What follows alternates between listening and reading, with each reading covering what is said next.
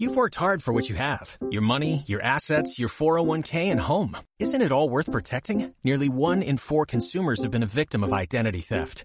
Lifelock Ultimate Plus helps protect your finances with up to $3 million in reimbursement.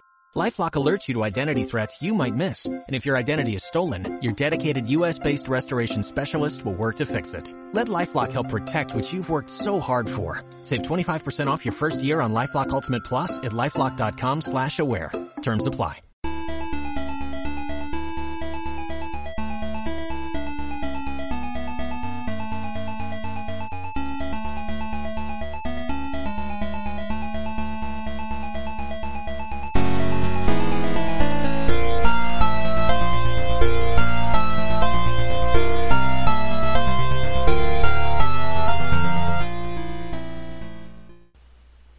Hola, ¿qué tal a todos los seguidores del canal Anigamer Retro y de su podcast AGN Podcast con su segunda presentación? Muchas gracias, buen recibimiento que tuvimos por parte de la audiencia, de los escuchas de este podcast donde tratamos pues temas muy versátiles, por ejemplo, videojuegos, reseñas, recomendaciones, cómics que estamos leyendo, manga, anime, algunas películas, series, en general de la cultura popular, pero no nos estamos eh, metiendo a muchas cosas tan clavadas ni fanatismos, pero algunas recomendaciones y es como una extensión más del canal. Desafortunadamente, pues el podcast no lo he podido subir al canal enteramente por cuestiones de derechos de autor, copyright por música. Hemos tenido algunos dilemas por esa cuestión y pues es medio difícil eh, considerar este audio y podérselos transmitir por parte de YouTube, pero tenemos la plataforma de iBox y WWX, una plataforma de podcast y prontamente vamos a estar yo creo en Spotify para que pudieran ustedes pues eh, disfrutar también de este audio. Pues vamos a empezar con la acostumbrada sección en esta segunda parte de nuestro programa, que es las noticias más importantes de esta semana, que una de las más importantes es en cuanto al E3 porque para esta presentación de videojuegos eh, que se realiza en Los Ángeles, California, en los Estados Unidos, como cada año, el E3 2020 sería totalmente diferente a lo que conocemos. Eh, obviamente sabemos que pues lo que es el E3 ha estado cambiando rotundamente durante la última década con adecuaciones, interacciones muy muy muy importantes por parte de la industria, tanto eh, prensa, eh, público en general y las distribuidoras más grandes. Por ejemplo, también sabemos que este año, por ejemplo, pues Sony no estuvo eh, involucrado en el E3 del 2019, no estuvo conferencia, no tuvo boot no tuvo show floor, es decir, no estuvo en el piso de exhibición por parte de Nintendo eh, y pues Microsoft, sí tuvimos alguna presentación, entonces prácticamente el próximo año 2020 se sigue haciendo en Los Ángeles, California, parece ser, y pues va a tener este la nueva presentación de lo que va a ser eh, la nueva consola de Xbox, que es este Project Scarlet, eh, también la presentación acostumbrada de Nintendo por Nintendo Direct y Sony pues se especula mucho con su PlayStation 5 aunque pues no sabemos realmente qué es lo que vaya a pasar eh, en este caso pues se promociona más como un festival se enfocará a los fans medios e influencers lamentablemente va a ser una feria o sea un PAX eh, muy al estilo, donde ah, vamos a tener presentadores, lo estoy poniendo entre comillas, influencers, lo pongo entre comillas. Lamentablemente sabemos que hoy la industria del entretenimiento se seguía por muchos parámetros de personas muy puntuales, pero que no están tan involucrados en la industria y que los que están involucrados en la industria ya no tienen voz y voto porque la masificación de estos medios se ha diversificado mucho y se ha centralizado en cierto sector. Entonces es muy importante saber que el E3 va a cambiar, lamentablemente ya no va a ser una exposición realmente de videojuegos, en donde pues el el publicidad el, el, publisher o el, publicitador por así decirlo el que vende el producto y el comprador van a ver a la exposición y hacer el business no el negocio sino que ahora va a estar más involucrado el usuario. Lamentablemente no me agrada pero pues obviamente se tiene que ir renovando porque si no va a morir este evento Segunda noticia de la semana, lo más importante es que The Last of Us 2 estará presente en el Madrid Games Week. Eh, presentación, exhibición por parte de los videojuegos y la industria en Europa, específicamente en Madrid, España. El 24 de septiembre Naughty Dog realizará un evento mediático dedicado a The Last of Us 2. Ya se había especulado y comentado desde hace como un mes que esta fecha iba a marcar un antes y un después del lanzamiento de eh, pues Last of Us considerábamos que íbamos a tener o, un tráiler nuevo o una presentación diferente o ya definitivamente una fecha de lanzamiento. Muchos especulan, eh, se han liberado algunas este, fechas probables de lanzamiento que vaticinan lo que es enero, febrero del 2020 o próximamente en el primer trimestre, cuatrimestre del 2020. Ojalá sea así. Sabemos que este final de año tenemos Dead Stranding, un gran lanzamiento por parte de PlayStation, eh, Sony y pues Kojima Production con Dead Stranding un juego que se ha estado pues en mucho hype en los últimos años porque ya lleva 3 4 años de desarrollo y pues no sabe casi casi nada de ese juego. Lo tendremos próximamente en noviembre y pues The Last of Us 2 es el próximo gran lanzamiento. Yo creo que hasta va a ser el último gran lanzamiento que vamos a tener por parte de Sony porque pues ya tenemos en puerta lo que es eh, el PlayStation 5. La publicación del blog de PlayStation Blog no ofrece más información tal como los detalles de que se puedan esperar los fans en esta presentación. Sin embargo, es bastante claro que los asistentes no podrán jugarlo, solamente verlo. Lamentablemente tenemos que esperar un bastante amplio y extendido tiempo todavía. 24 de septiembre pues estamos a vuelta de la esquina, pero el problema es que realmente el juego, probar un demo, verlo en tiempo real, disfrutarlo, pues vamos a tener que esperar otro tiempo más para poder hacerlo. Última noticia que tenemos y que me llenó de mucho agrado y frustración porque es de un juego que no he podido terminar, me quedé casi casi a la mitad del juego por lo difícil y lo desesperante que se ha vuelto para mí. Personalmente les he platicado que no soy un gran nacido de juegos de tipo Dark Souls, donde nos involucre tanta dificultad, sino que yo quiero a lo mejor eh, disfrutar un título de manera más este, casual, donde pueda yo eh, pues disfrutarlo más tranquilamente, ¿no? En el cual yo pudiera decir, ah, pues ya lo terminé, ¿no? Y vamos con el siguiente juego. Nio, este, pues es uno de los juegos que han estado en boca de todos. ¿Por qué cuestión? Porque es un juego tipo Dark Souls, eh, donde pues se involucran personajes, historia samurai del viejo Japón y que su primera presentación pues vendió aproximadamente ya a nivel internacional 2.75 millones de unidades en todo el mundo. Gran número para un juego de nicho, para un juego no tan publicitado por parte de Sony y de su desarrolladora pero eh, pues obviamente se hace alarde de estas ventas. ¿Por qué cuestión? Porque Neo 2 está a la vuelta de la esquina y en el último Tokyo Game Show que estuvo hace una semana aproximadamente tuvimos este, más avances eh, sobre este juego que se ve muy bien, mucho mejor, mejor trabajado, mejor logrado por parte de su desarrolladora. Pero pues ahora lo que tendríamos en cuenta es qué tanto va a vender este nuevo juego de Neo 2 y también aparte que si va a superar las ventas y en este caso está contemplado eh, venderse eh, a principios del próximo año, es decir, principios del 2020, primer trimestre, primer cuatrimestre, porque sabemos que es el, último tramo del año fiscal de muchas empresas y pues consideran estas fechas como algo importante, el último tirón de sus ventas este, anuales y pues para ya darle el último impulso a su marca, ¿no? Entonces, NIO 2 está a la vuelta de la esquina y gran, gran, gran este triunfo, aplauso y reconocimiento por parte de NIO, el primer este eh, el primer título que tuvimos de esta franquicia que vende más de 2.75 millones de unidades considerando eh, PlayStation 4 y parece ser que también tenemos una versión de PC. Si no es así, pues díganmelo en los comentarios en este en iBox, en iBox por parte de ustedes para ver si no me equivoqué, pero según yo salió para PC. Bueno, pues hasta aquí dejamos lo que es la primera sección del programa que son noticias, las más importantes de la semana. Vamos con una pequeña rolita de un juego que quiero recomendarles que jugaron o que ya van a jugar o que todavía no lo han hecho y que me gustaría que lo hicieran. Vamos a hablarles en el próximo corte de Resident Evil 2 Remake para PlayStation 4, así que no se despeguen. Vamos a una rola y regresamos.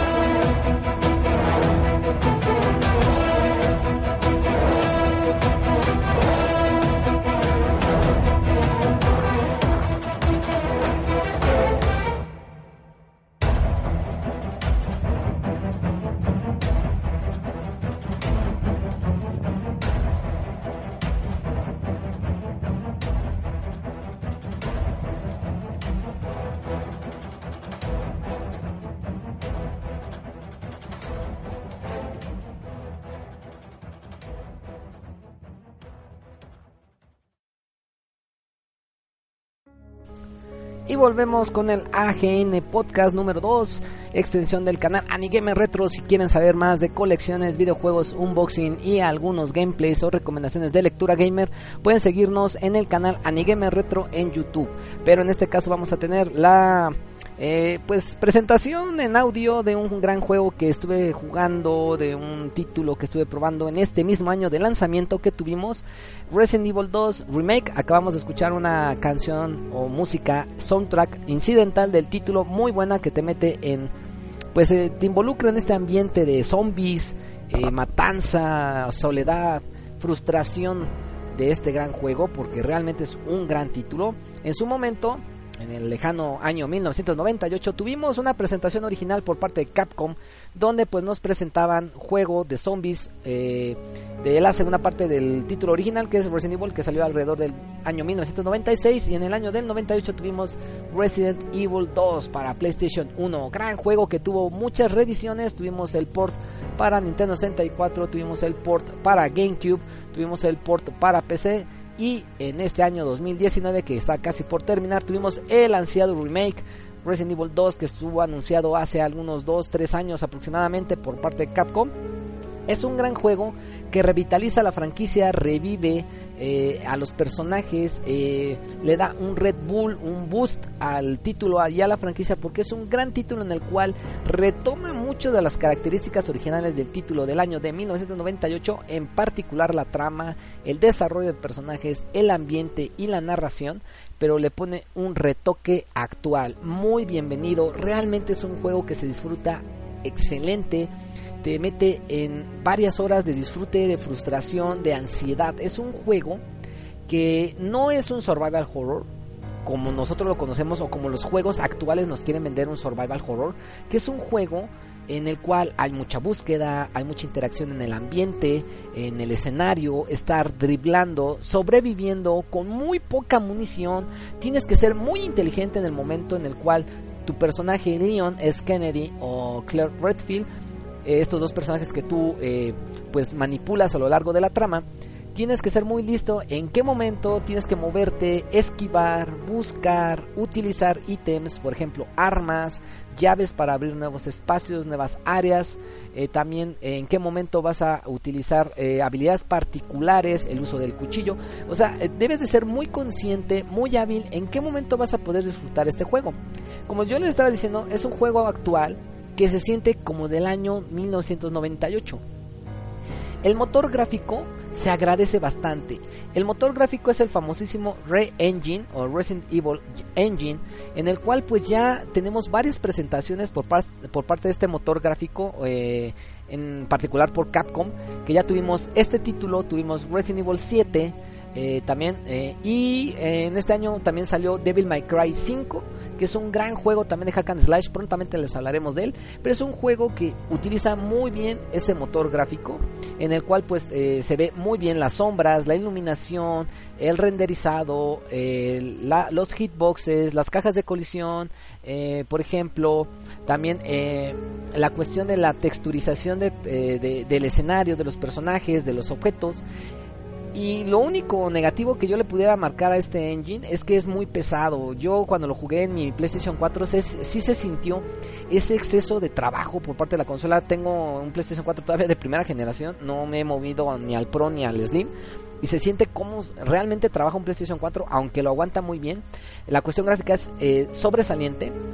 La cuestión de mecánica de juegos es muy interesante porque es como si tú combinaras un Resident Evil 4 con Gears of War, con eh, Resident Evil 2, porque la cámara que tú estás eh, moviéndote con el personaje y el escenario es al hombro, muy a la Gears of War, muy a la Resident Evil 4. Eh, no hay cámaras fijas, me hubiera gustado, pero era muy difícil por la cuestión del ambiente, el diseño de escenarios y la cuestión de mecánica actual. Pero la, la, cámara te ayuda mucho y se enfoca un poquito más a la acción, aunque tú estás involucrándote en el, en el sobrevivir y en el explorar en el escenario también se mete mucho la acción, tienes que estar eh, midiendo muy bien en qué momento, en qué zonas vas a disparar al zombie, porque hemos de recordar que este juego, el, el zombie, aunque es un zombie lento, no es tan hábil como Resident Evil 5 o 6, es un zombie en el cual te mete desesperación y frustración porque al ser un, personaje que resiste a un enemigo, es como una esponja que está chupando balas a cada rato, entonces tienes que ser listo de disparar exactamente en la cabeza, casi reventársela por completo. Eh, tienes que o dispararle en zonas muy particulares de la pierna o del pie para que este se caiga y se pueda mantener ahí arrastrándote y tú puedas este, driblarlo corriendo o hacerte un lado o moverte a otro espacio. Entonces aquí el zombie, aunque es torpe y lento, es muy difícil y es un chupa esponja, o sea, un chupa balas, porque realmente tú estás dispare y dispare y dispare y no lo tumbas. Es más, puedes tener escopeta, puedes tener un rifle, puedes tener la, este, la bazooka, una shotgun, una, este, una metralleta y aún así cuesta trabajo derrotarlos. Entonces hay que ser muy listo en qué momento eh, hay que esquivar y hay que correr y en qué momento hay que usar las armas. Eh, aquí hemos de comentarles que el Tyrant o Mr. X eh, pues está de vuelta, es un personaje que está ahí colgándote literalmente de los huevos, que te está molestando a cada rato, eh, porque hemos de reconocer que al estarte moviendo en el escenario, él te escucha y te está persiguiendo y no te deja hacer ciertas actividades muy específicas y necesarias en el escenario, entonces te está molestando constantemente, te está troleando, entonces es muy difícil, pero eso también te, te mete más de lleno al desarrollo de la mecánica de juego. El movimiento de los personajes es muy dinámico, aunque no vas corriendo, puedes moverte lentamente, caminar o correr. Pero eh, también los movimientos de giros de 180 grados es muy bueno, es rápido con un solo botón y el stick. Eh, y la cuestión del diseño de personajes, que es como el siguiente punto, me gustó bastante. Eh, aquí Leon S. Kennedy y Cloverfield se ven mucho más humanos, aunque muchos de nosotros como que nos quejamos de, de Leon por la cuestión de que se ve un poquito más como afeminado o más sencillo y obviamente más juvenil. Pero en este caso, por ejemplo, Sabemos que Leon S. Kennedy pues es un novato en el departamento de policía que es su primer día y pues obviamente es un personaje más joven. El outfit que trae, por ejemplo, muy noventero, como si estuviéramos en el año de 1998. Trae su chaqueta de, de, mezclillas, sus pantalones de mezclillas, su camiseta blanca y sus tenis blancos. Eh, está muy muy a la onda de los noventas.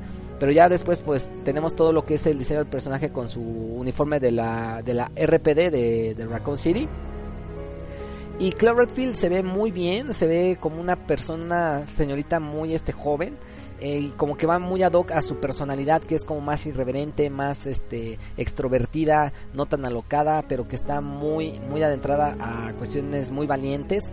Entonces, eh, como que cada personaje tiene un perfil muy específico y que lo determina muy bien cuando tú juegas con Leon, sabes que es Leon, aguanta más, tiene cierta personalidad, uso de ciertos este, ítems o armas, y Claire es otro personaje muy distinto, pero que también eh, maneja ese entrelazamiento de las historias y la narrativa. La cuestión de la historia es casi casi una calca del juego original, aunque hemos de reconocer que es un juego que retoma la historia original, no es una calca tal cual, hay algunos cambios muy, muy radicales, hay cambios muy mínimos en ciertos puntos específicos del, juego original, pero que se agradecen bastante, o sea, yo siento que es un juego que les va a agradar bastante a los viejos usuarios del, del juego. Los que son fanáticos realmente de Resident Evil van a encontrarle muchos peros, pero yo que no soy tan fanático, me gusta, es mi juego favorito de la franquicia, Resident Evil 2. A mí me agradó bastante la cuestión narrativa, el juego en general, en particular todos los puntos que hemos eh, comentado o que tú puedes ver en un gameplay, en un este en un video o en un comentario de alguna persona, yo creo que se queda corto a la experiencia propia que tú puedes tener con, con este título. Yo personalmente es un juego que lo voy a valorar gran, eh, gratamente.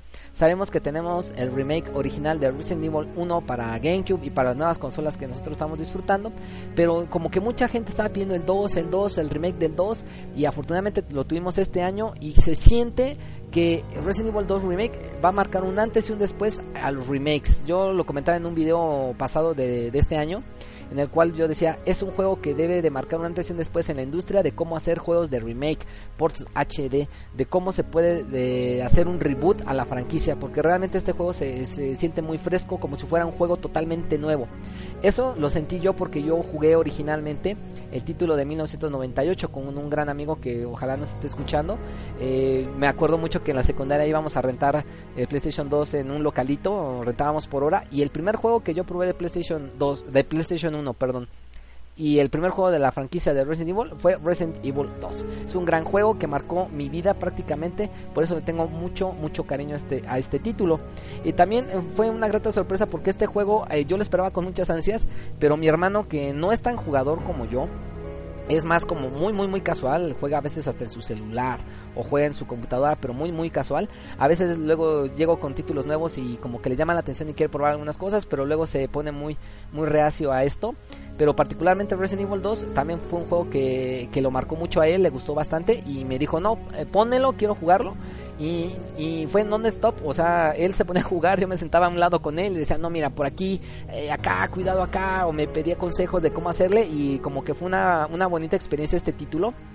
También le doy muchos creces al juego por, por, ese aspecto de involucrarme con mi, con mi hermano para, para poderlo disfrutar. Y yo creo que los comentarios o alabanzas que yo le puedo estar eh, dando a este título se van a quedar muy cortas, pero es un gran juego que debes de probar. Desafortunadamente no es un juego que haya bajado mucho su precio. Yo lo todavía lo conseguí, o sea, yo lo jugué y lo compré full price de lanzamiento 1200 pesos, es decir, 60 dólares americanos. Y ahorita está entre los 45 y los 50 dólares nuevo. Usado está rondando casi el mismo precio, entonces eh, si no, puedes eh, conseguirlo en Steam, en PC, que es la mejor opción en la cuestión gráfica y de motor y está un poquito más económico. Pero si tú tienes un PlayStation 4 y no tienes este juego, pues lo estás haciendo mal, carnal. Es un juego que debes de tener sí o sí en tu consola, disfrutarlo. Es un juego difícil, realmente es un juego que tiene mucha, mucha dificultad.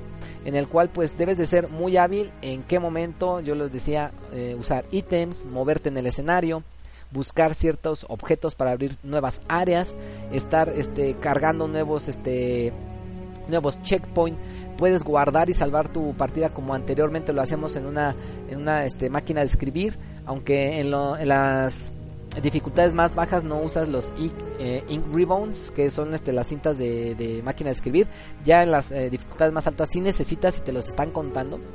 Y en cuanto a dificultad, yo siento que es un juego un poco injusto injusto a los jugadores nuevos porque luego a veces los jugadores más jóvenes quieren un título que les llame la atención de, primer momento y que les haga gratificante su, su experiencia ¿no? de, de primera mano pero hay muchas ocasiones que el juego te frustra te, te atascas se te hace muy complicado y a veces este, te detienes y lo botas ¿no?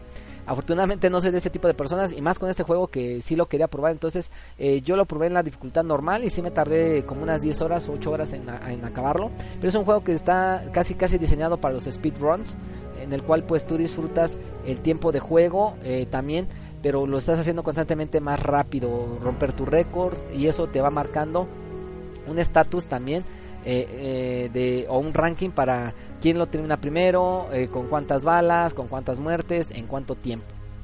Pues yo creo que hasta aquí, yo nada más les puedo decir recomendadísimo Resident Evil 2 para PlayStation 4 Remake. es un juego que debes tener sí o sí en tu consola o en tu PC. Y pues nada más, hasta aquí yo creo le dejo a lo que es Resident Evil 2 Remake. Eh, disfrútenlo, jueguenlo, pruébenlo. Si no están muy convencidos, véanlo en algún video de o alguna reseña que tengan a la mano en YouTube o en alguna otra eh, plataforma o una página web para que se den una idea.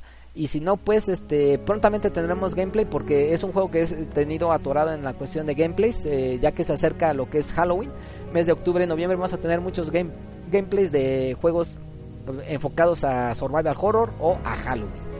Y bueno, pues hasta aquí vamos a dejar esta pequeña sección de la recomendación de esta semana que es Resident Evil 2 Remake PlayStation 4 año 2019.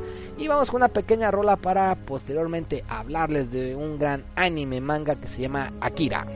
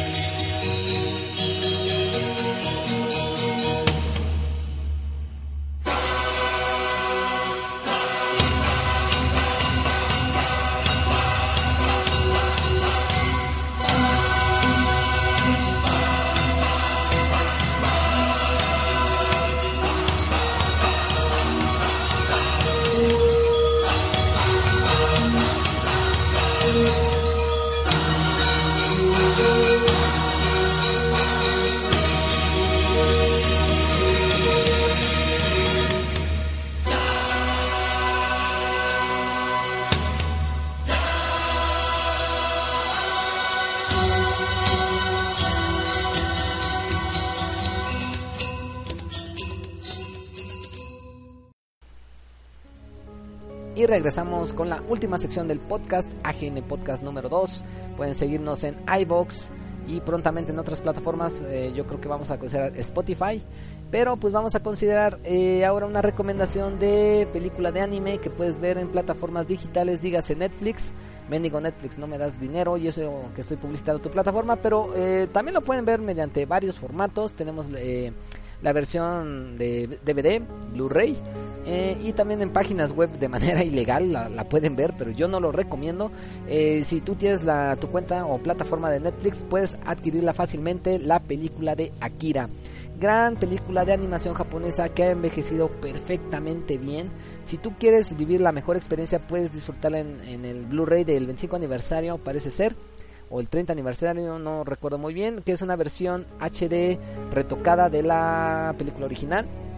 Película que se estrenó en el año de 1988. Curiosamente es una película ya de antaño.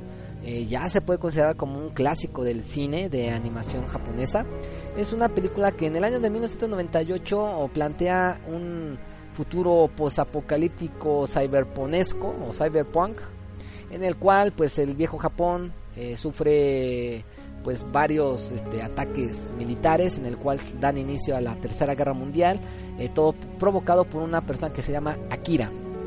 Esta película nos trata de las vivencias de eh, Kaneda y Tetsuo, grandes amigos de la infancia que pues han estado involucrados en varios eh, eventos de esa situación actual, de ese contexto actual del Tokio de 1988, que creo que ahí en el año era 2015 parece ser, no recuerdo muy bien el año en el cual te ponía el contexto de la película, pero la película tiene un gran trabajo de animación, de guion, de este retoques, de narrativa, de desarrollo de personajes.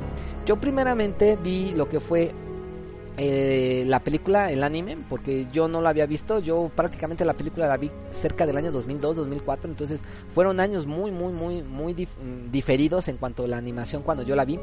Eh, yo he de reconocer que por el año 2000, 2001 empecé a ver un poquito lo que era la animación japonesa más en forma, gracias a, al anime como de Evangelion, Gundam, este, etcétera. Pero particularmente Akira me, me habían dicho que la tenía que ver, me di a la tarea en, en esos años y fue una película que me voló la cabeza. Eh, de primer momento no le entiendes, hay que verla dos o tres veces y como que se siente en un contexto desfasado. Eh, no recuerdo muy bien si, si el manga, porque hay un manga también de Akira, no sé si el manga fue primero que la película o primero la película después del manga. Pero las dos obras, tanto el manga como el, como el anime o la animación, la película, están este, escritas por Katsuhiro Otomo y es una película también dirigida por esta persona. Katsuhiro Tomo ha estado involucrado en estos, en este tipo de proyectos muy muy ambiciosos, pero que él ha sido uno de los eh, pioneros en la animación japonesa a nivel internacional. así como Evangelion en la década de los 90 2000 eh, marca un antes y un después de la animación japonesa a nivel internacional, Akira lo marca en los años 80 y 90. Eh, Akira fue un antes y un después en la animación, la, fue cuando se masificó, se hizo mainstream aquí en América la animación japonesa gracias a Akira y se refrenda por parte de Evangelion y otros tipos de animes que, llegaron en, este continente.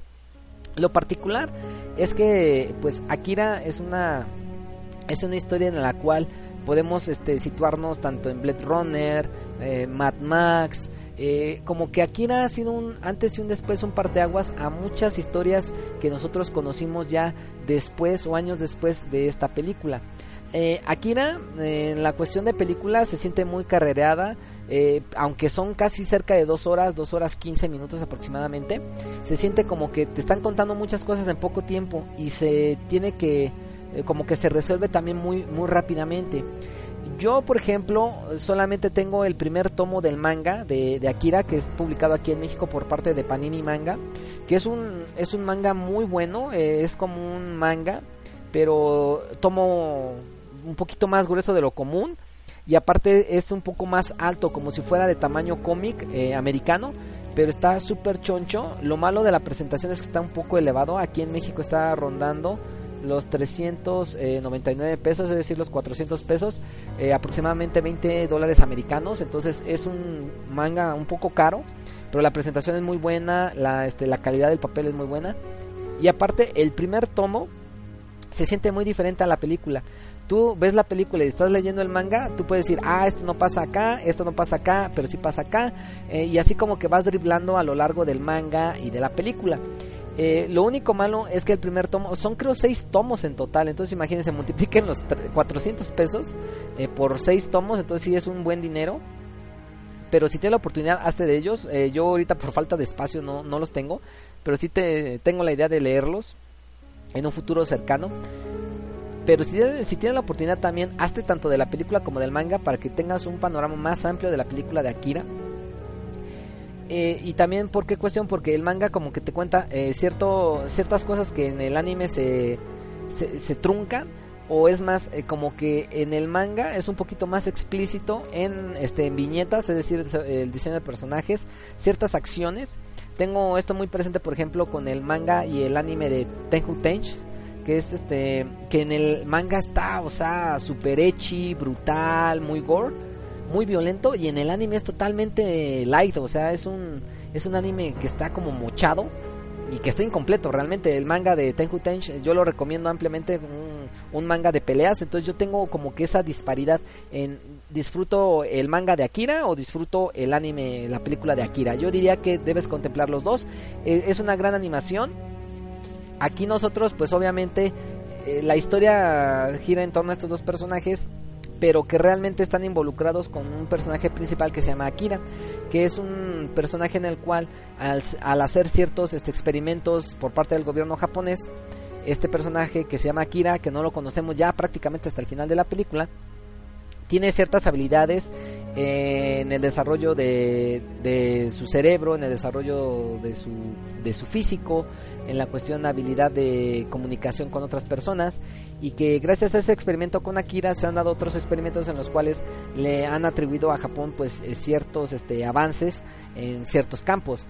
Pero eh, realmente la, la situación o el contexto que te está planteando la película de Akira en cuanto a Tokio o Japón en ese, en ese momento particular es una este es un contexto de desolación de frustración, de desempleo, de conflicto social. Entonces es, es como una alegoría a muchas cosas que en el año del 88 no se veía tanto en Japón, pero que hoy a nivel internacional podemos decir que es un mal común en el cual hay mucho conflicto entre sociedad, grupos este eh, de supremacía, eh, grupos económicos, poder político, intereses internacionales. Entonces, en el año 88 eso no era todavía una realidad, pero hoy en el año 2019 podemos relacionar lo que estamos viviendo con lo que Akira planteó hace más de 20, 30 años. Entonces, es una película que ha envejecido muy bien, una animación que se ve muy bien, aunque se ven los trazos muy burdos, muy toscos, eh, el retoque que se le dio para que lo pudieras disfrutar en plataformas digitales y en, en discos de por ejemplo, de Blu-ray.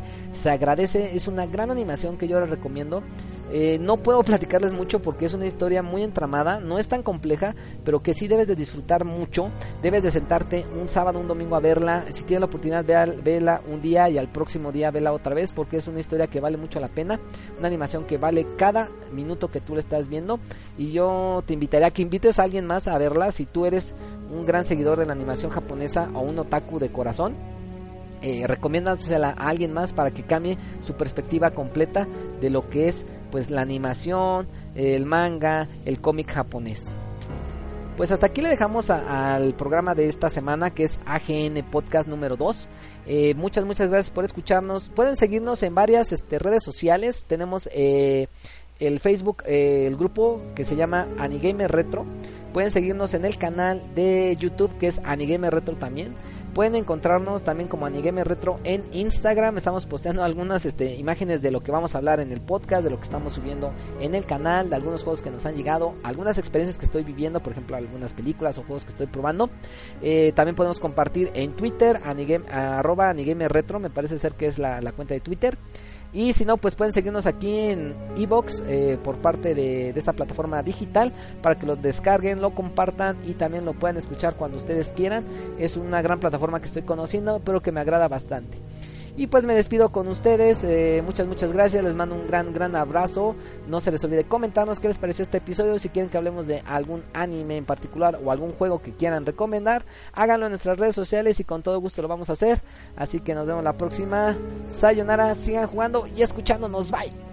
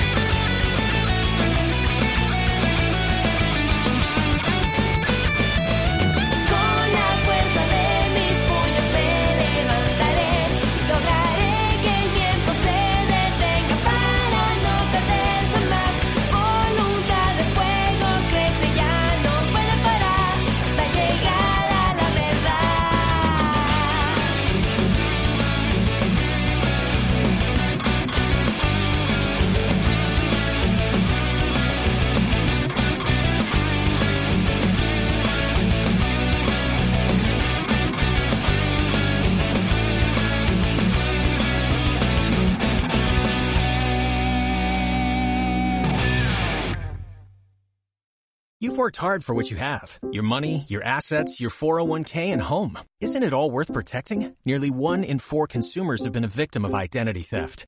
Lifelock Ultimate Plus helps protect your finances with up to $3 million in reimbursement. LifeLock alerts you to identity threats you might miss. And if your identity is stolen, your dedicated US-based restoration specialist will work to fix it. Let LifeLock help protect what you've worked so hard for. Save 25% off your first year on LifeLock Ultimate Plus at LifeLock.com slash aware. Terms apply.